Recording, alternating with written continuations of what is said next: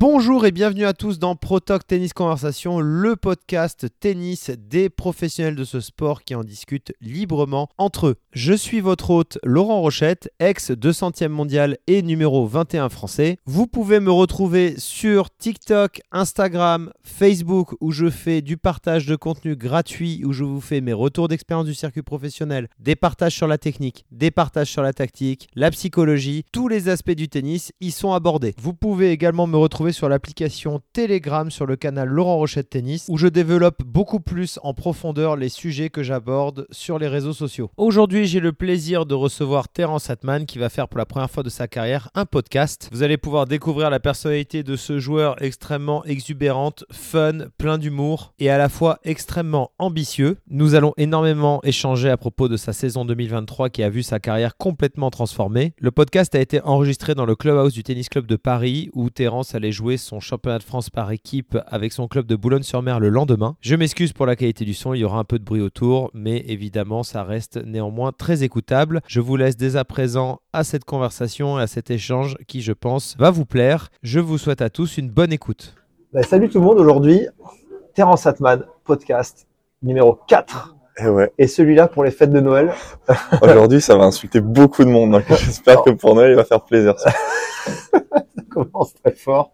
Voilà. Euh, ben, J'espère que vous avez fait votre liste de courses parce qu'avec Terence, euh, voilà, c'est euh, quelques kilos de popcorn sous le sapin. bon, en tout cas, c'est hyper cool. Euh, hyper cool qu'on ait réussi à trouver ce moment. Ouais, avec grand plaisir. C'était euh, c'était pas évident à, à, mettre en place. Coup de chance, je suis à Paris. Tu viens à Paris en match par équipe. Là, on est pour donner un peu de contexte, on est au, dans le salon du Tennis Club de Paris. Euh, notre ami Terence s'est vêtu une casquette US Open 2023 pour marquer son futur territoire. Absolument. Voilà on est là pour ça. Terence, bravo, mon gars, pour cette année. Parce Merci que tu as quand même, il y a un an et demi maintenant, un peu plus d'un an et demi, janvier 2022, j'ai vu que tu étais 850 mondial. J'ai pas capté à quel Ouais. point. 879 même, j'ai commencé l'année. Voilà, 879e Ouais. mondial. 879, 134e en 18-20 mois. Ouais. C'est fort. Et franchement, rien que pour ça, respect. Il n'y a pas grand monde, je pense, qui est monté euh, aussi vite, aussi fort. Beaucoup de filets tactiques. Hein. Ouais, beaucoup Important. de beaucoup d'aspects tactiques. Voilà, parce qu'en fait, Terence est un énorme bluffeur pour ceux qui connaissent pas. Il dit tout le temps qu'il met que des lattes. C'est vrai qu'il frappe très fort, mais en attendant, j'ai bien vu sur sa saison euh, que le mec a passé huit mois sur terre battue et que là, mettre que des lattes, c'était plus optionnel. D'ailleurs, en fait, ben, ce choix-là que tu as fait avec Robin, ton entraîneur, vous avez démarré tout de suite, j'ai vu en Argentine cette année. C'est ça. Et toi qui as un jeu donc très dur, de dur dans le sens de jouer sur dur, green Ouais. set, etc. En fait, qu'est-ce que, quelle a été votre démarche en fait? Qu'est-ce que vous êtes dit en décembre que tu n'avais pas le classement pour l'Australie et tu t'es dit on va jouer en janvier, on va faire les challengers Tout à en, fait.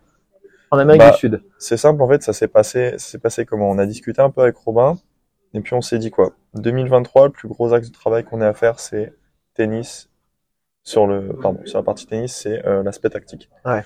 Je pense qu'il n'y a pas une meilleure école formatrice que la terre battue sur l'aspect tactique. Clairement. Parce que forcément, t'envoies que des lattes, bah, ça revient.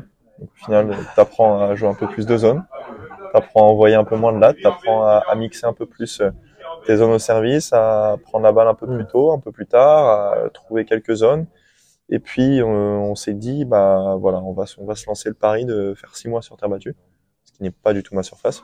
Bah ouais. Parce que toi, j'ai- regardé quand tu as vraiment commencé très sérieusement le circuit. C'était début 2022. Tu avais fait quelques points l'année Ouais. d'avant, etc. Et 2022, tu démarres euh, le circuit. Ouais. Tu as, fait beaucoup de futurs. J'ai vu que même tu avais fait un pari de faire plein de challengers à un moment donné. Et qu'à la fin, en fait, tu as fait un truc super intelligent, j'ai Ouais. trouvé. Tu es revenu sur des futurs que tu as bien envoyés là sur Sharm el-Sheikh, Héraclion, Héraclion. En Grèce, où tu en avais gagné un. Tu avais gagné ton premier Ouais. 25 en fin Absolument. Et donc, tu avais fait une grosse partie de ton année sur dur. Ouais. Et en fait, moi, je trouve que c'est un choix, mais tellement couillu et à la fois intelligent de, de, de faire cette tournée Amérique du Sud. Ouais. Et avec Robin, donc sur le, sur le niveau de la, de, de, de la tactique, comme tu disais, tu, bah, tu mets des lattes sur terre, ça revient. Ouais. Et en plus, ce que je trouve génial, c'est que tu allé en Amérique du Sud. C'est Ouais. le pays, enfin, c'est la zone au monde où il y a le plus de, tu peux- de- Tu peux pas, spécialistes. tu peux pas trouver un endroit dans le monde où il y a plus de joueurs de terre battue qu'en Amérique du Sud. Ouais. C'est impossible. Hmm. Tu joues des mecs toutes les semaines, toutes les semaines c'est les Ouais. mêmes mecs. Ouais. Tu sais que pendant 10 ans tu vas jouer les mêmes mecs. Mais ces mêmes mecs-là, qui sont 150, 150, 200, tu sais qu'ils jouent leur niveau tous les jours de l'année, toutes les semaines de l'année. Hmm. Pourquoi? Parce qu'ils jouent que sur terre battue. Hmm. Donc les mecs, ils arrivent à se maintenir 150 en jouant 6 mois de l'année sur terre battue et en faisant 6 mois de fur sur dur. C'est incroyable. Et du coup, on s'est, on s'est dit Paris 2023, euh, on va se lancer sur terre pour commencer. Et j'avais énormément besoin, j'avais énormément besoin de travailler mon aspect tactique, Hmm. mon aspect physique aussi, Mm. parce que le, la Oui, terre tu battue, tu y allais aussi pour Ouais, prendre de la parce caisse. que la, la terre battue, on n'en parle pas, mais Mm. physiquement, c'est une autre dimension par rapport au dur. C'est clair. Pas un point gratuit, pas une. euh, Et t'as vu en plus quand, tu fais une sur- transition, tu fais deux trois tours sur dur. Tu, tu démarres une tournée sur terre, c'est chaud hein, le début. C'est très très compliqué. Ouais, ouais. Donc, donc ce qui s'est passé, c'est que on y allait sur terre battue pour travailler ces, ces aspects-là et pas penser au classement. Parce que je pense pas que mon classement ait énormément évolué sur les six premiers mois. J'ai fait peut-être aller 300, 250 en six mois, ce qui est pas trop mal, mais, euh, mais on n'y est pas allé pour le classement. Et euh, ce choix-là, on l'a fait pourquoi? Pour que la deuxième partie de saison, elle soit sur dur, qu'elle soit mortelle, Hmm. qu'on arrive sur dur et qu'on qu'on déchire tout le monde. Hmm. Donc on s'est dit quoi?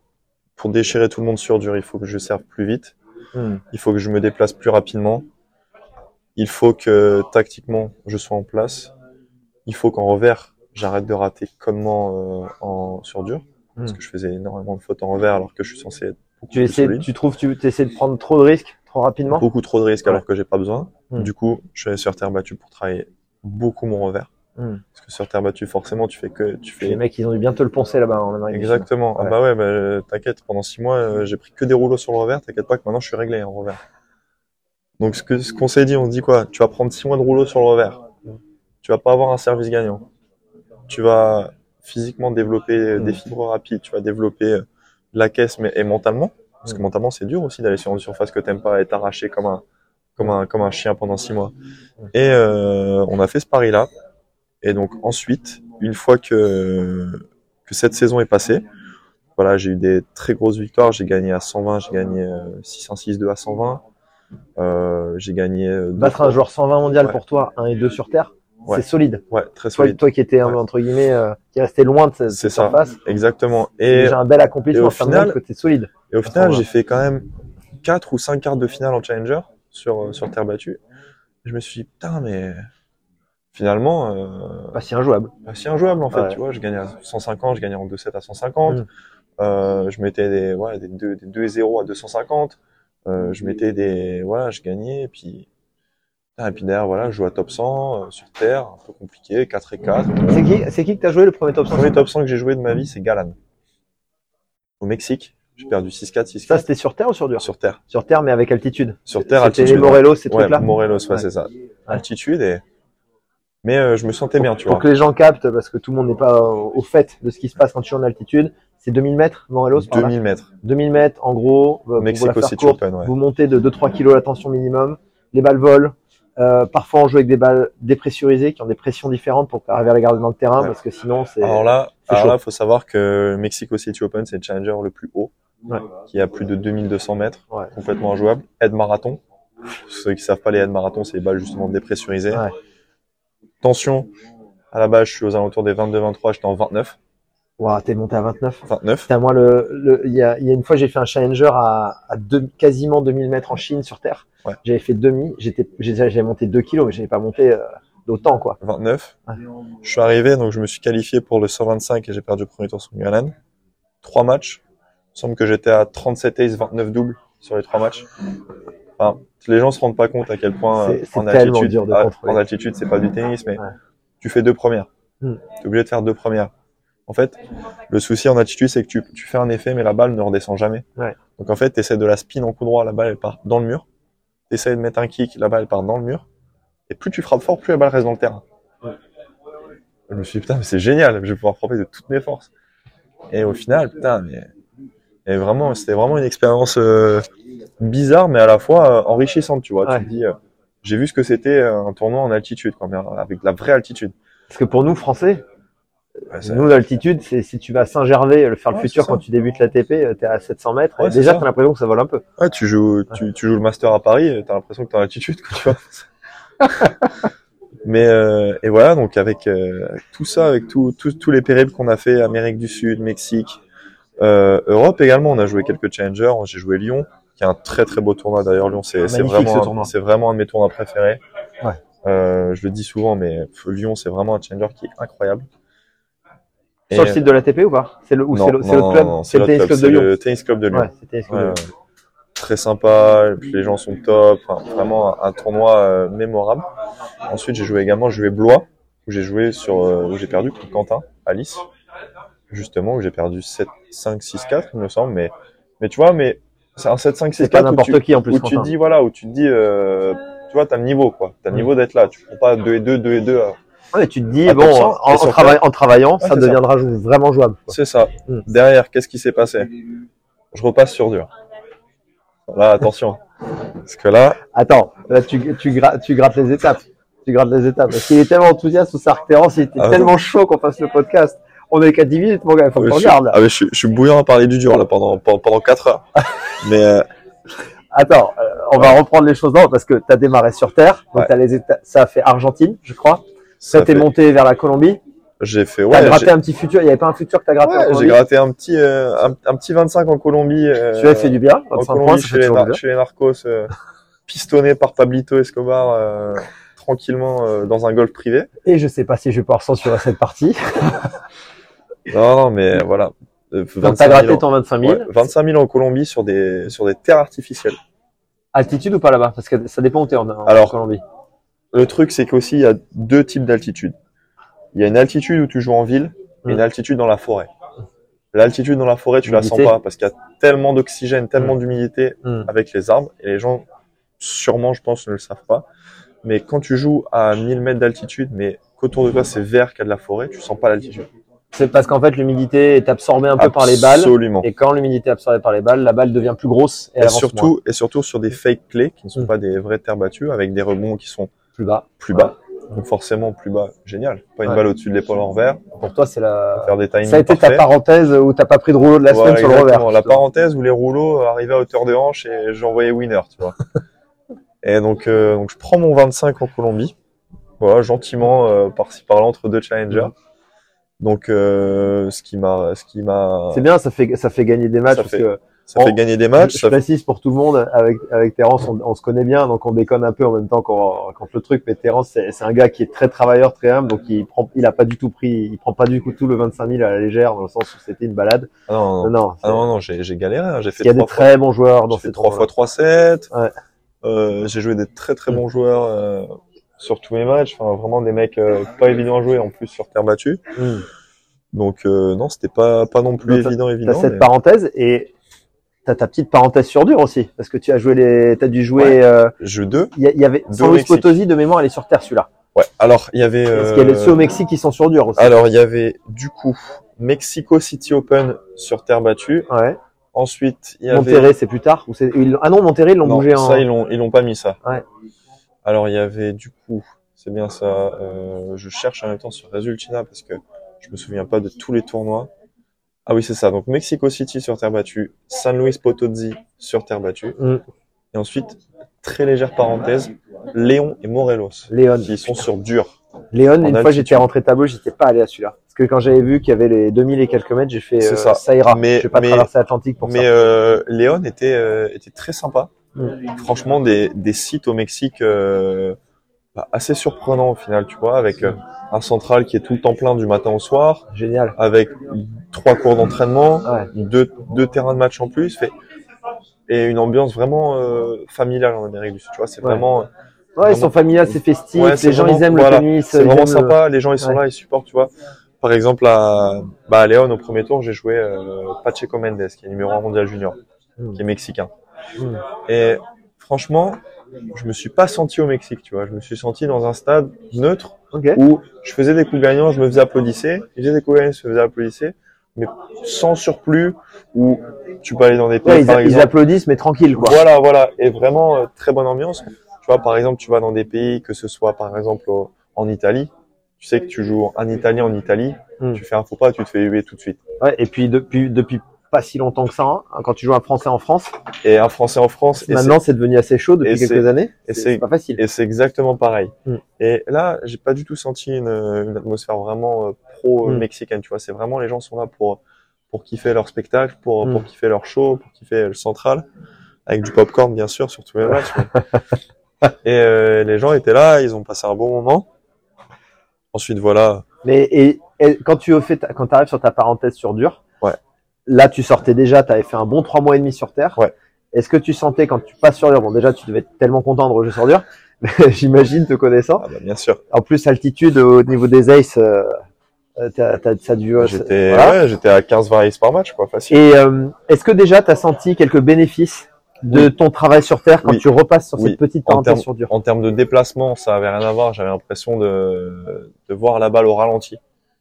J'ai l'impression d'être, d'être en avance sur chaque frappe. J'ai l'impression dans, de- dans tous les types de déplacements plutôt dans sur la les- couverture non, de terrain dans tous les types de déplacements et même au niveau du, du revers, tout ça, je me suis senti vraiment, euh, vraiment mieux et, et tu vois, avant, je dirais l'année dernière où je sentais qu'en revers j'étais un peu, un peu friable, Mm. tu vois, où, où je sentais que si jamais les, les mecs restaient sur mon revers, ah, à un moment donné, je pense que ça, j'allais dropper un peu en intensité. Mm. Mais, euh, mais là, après cette transition sur terre, je me suis senti, putain, en revers, euh, putain, euh, venez me chercher, quoi, tu vois. Et parce qu'en fait, là, tu t'es amélioré en revers sur la partie sur terre battue. Donc, parce que tu prends des rouleaux tout le temps. Mais je suppose qu'avec Robin, vous avez dû aussi euh, travailler Ah on a techniquement.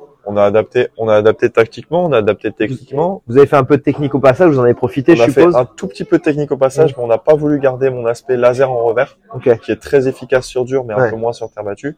Mais en fait, on, en fait, la saison terre battue, on l'a faite pour le dur. Hmm.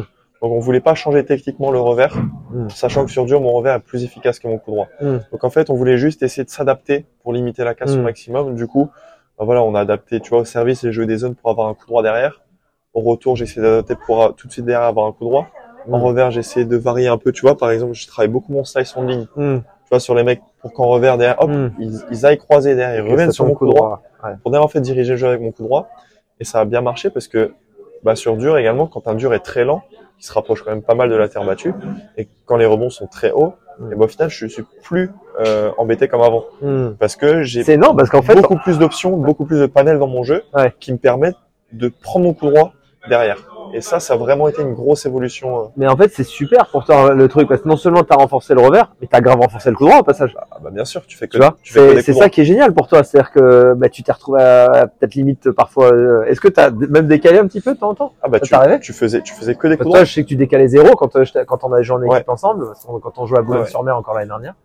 Euh, ouais, tu faisais revers, c'était un revers, il n'y a Ouais, pas de c'est ça. décalage. C'est Alors ça. que là, c'est Ah, vrai. Là, là, il y avait, il y a que du décalage. Et même sur dur, tu vois, dès que j'ai l'opportunité pour prendre mon coup Mm. et dès que je sens que je peux y aller, bah, je décale et bam, et j'envoie, tu vois. Mm. Et, et ça, je peux vraiment remercier la terre battue parce que ça m'a vraiment beaucoup Mm. appris sur ça. Mm. Et euh, non, ça a été vraiment très bénéfique pour mon jeu, je pense, de faire ces six mois sur terre battue. Donc, je pense vraiment que c'est un pari réussi, surtout au Mm. vu de la deuxième partie de saison. Donc, on va Oui. parler Ouais, bien sûr. maintenant, mais euh, Qui, a- qui t'a propulsé qui euh, m'a propulsé sur directement un- euh, quelque chose de complètement nouveau pour toi. et- sur un autre monde, complètement sur un autre monde. Et, et en fait, c'est, tu vois, c'est là, je vais te demander de témoigner. Enfin, tu as déjà ultra témoigné le, le sujet terre battue. Ouais. Tu vois, sur Internet, bon, tu suis ce que je fais. Ouais. Tu vois que je parle souvent de l'intérêt de jouer sur terre, même quand tu veux bien jouer sur dur. Et tu vois, toi, tu es l'incarnation Ouais. de ce que je pense qui est nécessaire en France. Il faut qu'on joue plus sur terre justement pour ça. Parce que jouer plus sur terre, tu joues même mieux sur dur, voire même sur gazon après, Ah sur les déplacements et tout. moi, je peux, je peux vraiment dire que, le- que la Terre, ça a vraiment été euh, une étape très importante à ma progression. Hmm. Je pense sincèrement que ça a énormément aidé sur, euh, bah voilà, comme je l'ai évoqué tout à l'heure, sur les aspects tactiques, Hmm. physiques, même mental. Hmm. Et ça, ça a tellement joué sur ma progression. C'est, c'est, je trouve ça vraiment euh, incroyable. Alors qu'au départ, quand j'en ai parlé avec mon coach qu'on partait sur Terre, j'étais vraiment sceptique, tu vois, parce que forcément, euh, je gagne des futurs sur dur. J'ai pas joué un match sur Terre depuis, euh, depuis 1813. Et, Oui, parce dis- que Terence est né en et 1784. je, je me dis- Faut le savoir. et je me dis, et je me dis, merde, est-ce que c'est un bon choix, tu vois Mm. Et au final, euh, ça a été un très bon choix, Mm. et je ne le regrette pas du tout. T'as as eu un doute quand même sur le choix au début? Bah, au début, tu doutes. Au début, Tu t'es dit j'ai peur de pas gagner beaucoup de ouais, matchs. c'est ça. euh, ouais. Au début, une défaite à la con à 600, tu perds 7 ISO d'air avec balle de match. Premier tournoi de l'année. C'était un challenger. euh, Ouais, challenger, premier ouais. tournoi de l'année. Bon. Derrière, deuxième tournoi, tu fais quart, euh, mais bon, tu prends euh, 3 et 2 en, en quart. Tu dis merde. Aucune solution sur Terre, euh, je sens rien. Tu jouais en plus au niveau de la mer en Argentine. Voilà, c'est ça. Et est-ce que en plus par un peu de malchance, t'étais dans des conditions lentes? Conditions lentes, beaucoup de Ouais. vent. Tu joues Ouais. un mec qui fait que poncer, euh, qui t'en met, euh, qui te remet la balle 40 Ouais, fois de suite. qui et- retourne et parce Voilà. que toi tu sers très très bien. Voilà. Mais plus, forcément, mais du coup, là, c'est mon point fort et entre guillemets, il est un peu annulé. Et putain, au final, euh, Faut trouver des solutions. au final, faut génial. trouver des solutions et, Mm. et tu te dis quand même, avec mon coach, on s'est quand même dit, putain, mais est-ce qu'on fait le bon choix, tu vois? Hmm. Donc, Ah ouais, vous en avez carrément parlé Ouais, pendant ouais, le, ouais, le- bien le sûr. Vous bien étiez sûr. prêt à On ajuster s'est- en fait. Ouais, on s'est, on était Ouais. prêt à ajuster. On s'est beaucoup remis en question sur, euh, sur ces six premiers mois, voilà, savoir si c'était vraiment une bonne solution, si j'étais capable de jouer sur, sur cette surface. Enfin, c'est- c'est vraiment, euh, c'était vraiment des longues discussions avec Mm. le coach et, et vraiment un, un très gros travail euh, fait par mon coach aussi pour me faire euh, prendre confiance sur dur, euh, sur terre, pardon, ce qui n'est vraiment pas facile aussi Hmm. en tant que, que coach de faire prendre conscience à son joueur. oui, qu'il parce peut que aussi bien il jouer prend entre guillemets un risque euh, de te faire peut-être un peu moins bien jouer au C'est début. ça. Quoi. Et donc tu dis, et donc tu dis quoi? Tu dis soit tu perds six mois, soit tu gagnes un an. Mm. Donc en fait c'est à double tranchant. C'est soit, soit tes, tes joueurs t'es prêt à accepter ça, ce que moi j'ai réussi à faire, mais ce qui est très compliqué aussi d'accepter quand même euh, de faire Mm. six mois sur une surface que t'aimes pas, contre des spécialistes. Euh, En plus, oui, là tu, tu vas carrément dans la fourmilière là. bah, on y va. Ouais. On y va, on va dans la gueule du loup. On Ouais. y va euh, les deux pieds dedans. Ouais. Et tu dis soit, euh, soit ça va t'accélérer le processus et derrière la deuxième partie de séance sur dur, tu vas être monstrueux. Mais t'as pas non plus de certitude parce qu'au final t'as pas joué sur dur depuis six mois. Donc au final, tu sais pas non plus. Et euh, et du coup ensuite, bah une fois que cette partie terre battue là a été finie et que j'ai fait quand même pas mal de résultats, j'ai quand même battu, voilà, je pense 4-5 mecs dans les 200, 2-3 mecs dans les 150. Voilà, j'ai quand même fait des, bons résultats. Bien sûr. ouais. mais, euh, mais là ensuite, quand on est quand on est vraiment repassé sur dur, là ça là ça a vraiment tout changé. Parce qu'en fait, quand tu sors de, du Mexique, euh, voilà, t'es es reparti faire un. Parce Voilà. que là, tu étais clairement un, un très très bon candidat à Roland en Ouais. qualif. Ouais, ouais, ouais. Donc c'était assez logique. Au, au moment de Roland Garros, c'était classé combien? 300 encore? Au moment 250? de Roland Garros, il me semble que j'étais euh, 260, pas très loin de la qualif. Mais Donc, euh, Oui, car complètement légitime. Ouais. Euh, je, veux- je veux parler un tout petit peu ouais, ouais. sur, sur Roland, parce que c'est Ouais, notre premier- tournoi à nous les Français, C'est ton premier grand chelem. Premier Première grand qualif de grand chelem. Déjà, est-ce parce que ce match, comme tu m'avais dit à l'époque, tu m'as dit bon match raté, t'es passé à côté. Ouais. Avec du recul, maintenant t'es à froid, t'es six mois Ah après bah oui, quasiment. oui, oui. Comment euh, comment euh, t'as vécu déjà le truc? Est-ce que t'as réussi? Bon, des Roland, t'en auras d'autres évidemment. Bien sûr. Euh, mais est-ce que est-ce que t'as senti une pression supplémentaire Ouais. inconsciente Ouais, tout à fait. J'ai senti, je me suis senti vraiment, euh, vraiment extrêmement stressé au moment d'arriver euh, à Roland Garros. Euh, pourquoi? Parce que bah, tout d'abord, c'était mon premier grand chelem Hmm. déjà. Donc, je pense que quand quand tu commences le tennis et que tu te dis qu'un jour tu vas être à Roland Garros et qu'au final tu y es, Hmm. bah, je pense qu'il faut quand même le vivre une fois pour comprendre vraiment ce que c'est Ouais. en termes de pression, en termes de de pression psychologique euh, que ça peut impacter sur euh, sur la performance. Et surtout qu'en plus on est dans une phase où les gens veulent que des Français marchent parce que les Français Voilà. euh, sont un peu moins puissants, on beaucoup- va dire qu'avant. t'as beaucoup de pression inconsciente, t'as beaucoup de beaucoup de beaucoup de jugement, t'as beaucoup de enfin, c'est pas facile euh, à gérer et puis en plus voilà pour mon premier grand chelem forcément en France chez moi à la Sur maison, terre. sur terre En plus, qui n'est pas ma surface Ouais. mais où j'ai fait quand même des bons petits résultats et euh, t'as dormi la veille et t'as réussi à dormir non j'ai très très mal dormi la veille j'ai- Ça, je me suis très très mal échauffé euh, sur euh, sur le warm-up enfin c'était euh, je sentais rien il y avait pas une balle qui Ouais, rentrait t'étais tendu à fond. quoi. tendu à Ouais. fond et, Hmm. et franchement et, et derrière j'arrive sur le match voilà passe totalement à travers je prends 6-1 6-2 en Hmm. je pense même pas une heure. ouais. 45 Ouais. minutes voilà, voilà vraiment Ouais, J'avais vu les trois quarts de ton match. euh, vraiment une ouais, ouais, Ça allait très vite, quoi. ouais voilà vraiment une situation euh, Parce qu'en plus, je t'avais vu jouer sur. euh, J'avais vu des, des, des, des, gros morceaux de match quand tu jouais sur terre en début d'année. euh, sur la- l'Amérique du Sud, oui, c'est c'est pas le Terence que j'avais vu euh, sur, le, Voilà. sur la tournée euh, sud-américaine, quoi. exactement et non et du coup c'était quand même euh, Quand, quand, quand tu pars, donc, t'entends ton nom. Déjà, ça c'est, on en parle, les- on en parle pas, mais la première fois que t'entends ton nom dans un stade de Grand Ouais. Moi en tout cas personnellement, ça m'avait Ouais, c'est fait euh, ouf, ça, ouais, ça fait un truc, tu ouais, vois. c'est un truc et puis t'es français en France enfin, c'est c'est aussi beaucoup de pression euh. Inconsciente. Enfin, Mm. moi, moi, je suis quelqu'un qui est euh, extrêmement émotif et très très euh, émotionnel, qui Mm. se ressent aussi dans mon tennis Mm. et dans la vie de tous les jours. Mais moi, les choses, elles me, elles me tiennent à cœur, tu vois. Donc jouer pour moi chez Bien moi en. France, ça me, tient- ça me tenait beaucoup à cœur. Ah oui, en plus la famille, je suppose. La était famille là. était là, tout le monde était là, et j'avais vraiment envie de bien faire. Je pense Mm. que ça a été vraiment le, le problème, Hmm. c'était de pas avoir assez de recul sur ça et vraiment vouloir trop bien faire pour pour les autres et en oublier de jouer au tennis. Hmm. Et je pense que ça a été aussi une très belle défaite dans le sens où j'ai énormément appris de ça. Et depuis ce match-là, j'ai plus jamais fait l'erreur de rentrer sur un terrain stressé comme ça. Forcément, du stress, t'en as tous les jours quand tu rentres sur Mm. un terrain à n'importe quel niveau. Mais euh, il y a une différence entre être stressé et avoir peur. Hmm. Là, je suis rentré sur le terrain, j'avais peur. J'avais Hmm. peur de jouer, j'avais peur de rater, j'avais peur de, j'avais peur de tout. Et euh, C'est terrible, hein. C'est parce qu'on passe tous par là. sensation, c'est une sensation qui est, Ouais. qui est vraiment horrible. Et tu finis le match, tu rentres dans ta chambre et t'as qu'une seule envie, quoi, c'est de poser la raquette et de partir euh, trois semaines en vacances, quoi. T'as envie, euh, t'as envie de partir sur une île déserte et, et manger euh, 30 kilos de popcorn, quoi, tu vois. Enfin, c'est vraiment une sensation qui est horrible. Et puis, euh, donc après ce tournoi-là, après Roland, j'ai quand même continué un peu la terre battue. Oui, j'ai vu parce que t'as après là donc t'as fait le challenger de Lyon, Tout à etc. fait, tout à Et, fait. mais tu vois par exemple si on doit revenir sur ce truc de Roland, Ouais. le Terence là du 17 novembre 2023, Ouais. qu'est-ce qu'il aimerait dire au Terence deux jours avant le premier tour des qualifs à Roland Bah, franchement, je suis un bouffon. Je suis un bouffon. On va pas penser que tu dis Non, ça. mais franchement. Non, mais maintenant, avec un peu de recul, je me suis- mais c'est ridicule de se mettre autant de pression pour un Mm. tel événement. Et non, franchement, si si je m'étais euh, je m'étais parlé à moi-même deux jours avant, je me suis dit, écoute, grand, ils sont fous, quoi, tu vois. Enfin, c'est semaine prochaine, t'es en tournoi, quoi. Enfin, je veux dire, ça n'a aucun impact sur. euh, Mm.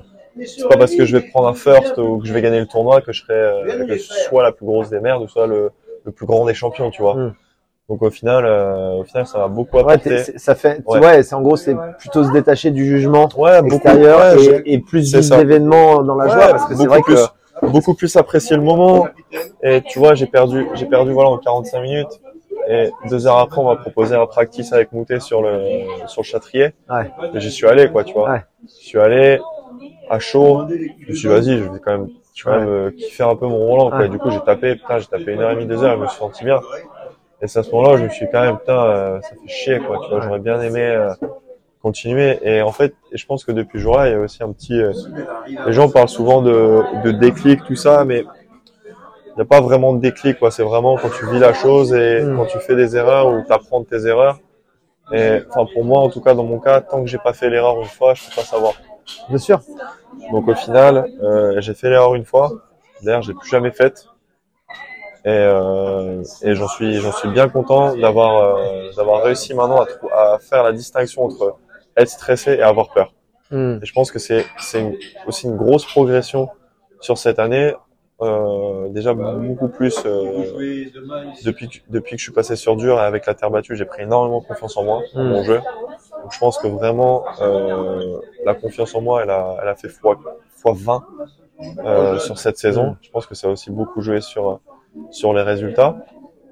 Et puis euh, non, et puis vraiment, ça a été vraiment bénéfique de de prendre vraiment une, une rouste comme ça à Roland Garros devant. Tu devant dois avoir hâte en fait d'aller à l'Australian Open pour aller euh, déjà découvrir le lieu parce que moi c'est mon tournoi préféré Ouais, c'est ça. et euh, et surtout qu'en plus là tu te dis putain là, là par contre je vais y aller je vais kiffer mon truc quand Ouais, je vais faire ça. un mail je me dis je suis en grand chelem j'ai mis un mail je suis heureux quoi tu vois C'est ça, c'est ça. Et tu, et tu l'apprécies, entre guillemets, un tout petit peu plus que les autres tournois parce que c'est Ouais. qu'un seul événement dans l'année, tu vois, c'est que quatre grands chèmes dans l'année. Donc inconsciemment, tu vas à Wimbledon, tu fais un ace à Wimbledon sur gazon, t'as, t'as, t'as tous les Anglais qui applaudissent, t'es tout en blanc, t'es beau, enfin, je veux dire, c'est, c'est magnifique, quoi, ton moment, tu vois, c'est un moment que t'as rêvé toute ta vie, même si forcément c'est pas une fin en soi, mais, euh, tu t'apprécies un tout petit peu le moment, tu vois, même si Ouais. forcément t'es dans ton match, mais je veux dire, t'apprécies quand même un, un, un minimum. tu te fais la tournée euh, ça c'est la parenthèse tournée avec Nouméa avant? Non, non, je fais Hong Kong. direct euh, ATP 250 Hong Kong. Ouais.